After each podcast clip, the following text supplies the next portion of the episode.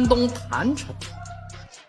我也是第一次知道这个字怎么读啊！发生一件事情啊，通过社交媒体的传播呢，已经沸沸扬扬了。说的是什么事儿呢？是当地一个农业农村局的干部啊，一个女干部到美发店去美发啊，想做某项服务，然后呢，店主以她的头发太干了，不符合条件，不做。啊，那这位女干部顿时很生气，啊，那你这个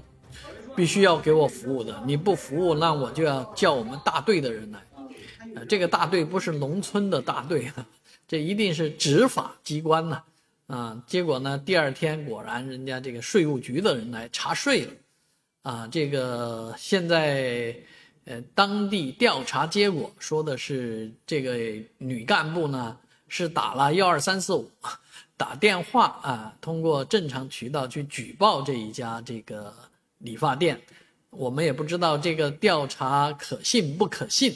啊，反正人家已经这样说了啊。其实这件事情呢，我觉得呃很大可能不是打幺二三四五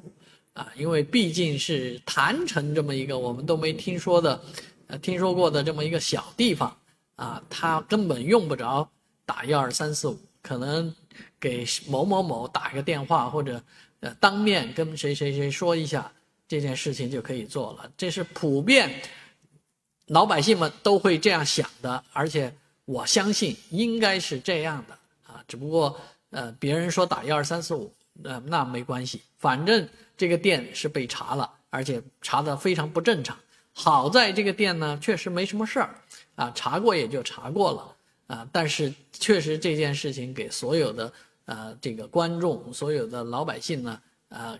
感觉到这个背后发凉啊，有种毛骨悚然的感觉啊，这个是一个赤裸裸的威胁啊，所以对这位女干部的处理呢是非常之轻啊，记大过处分啊，这么快能够处分下来，其实这件事情它的背后的性质是非常恶劣的啊。这个事情如果呃有更上一级部门来查的话呢，我相信可能啊是另外一个结果，而且这个处罚来讲的话呢，呃仅仅是对这个